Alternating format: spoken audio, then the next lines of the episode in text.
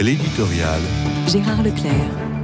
À l'issue de la messe célébrée dimanche à Oulan-Bator, capitale de la Mongolie, le pape François a rendu un hommage vibrant au père Pierre Teilhard de Chardin, qui lui aussi appartenait à la compagnie de Jésus.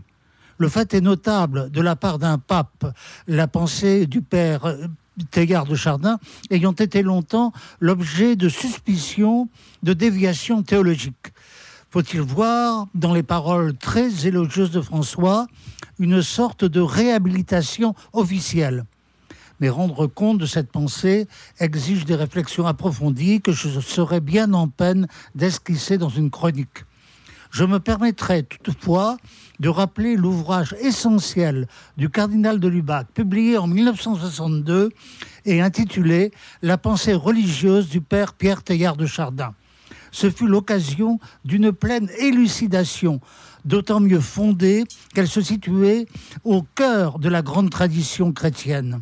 C'était donc tant plus attendu que tous les teilhardismes n'étaient pas toujours en accord avec ce qu'il y avait de plus essentiel chez Teilhard.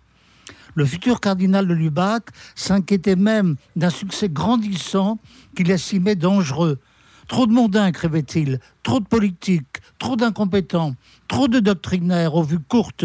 Voilà de quoi se compose presque uniquement l'ensemble de ceux qui parlent de Tégard et qui finiront bientôt par imposer une interprétation profondément déformante.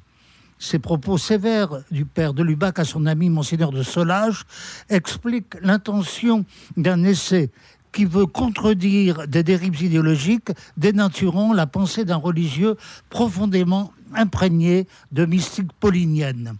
Il est vrai que depuis les années 60, le climat intellectuel a changé énormément et nous sommes très loin de certains intergardismes idéologiques.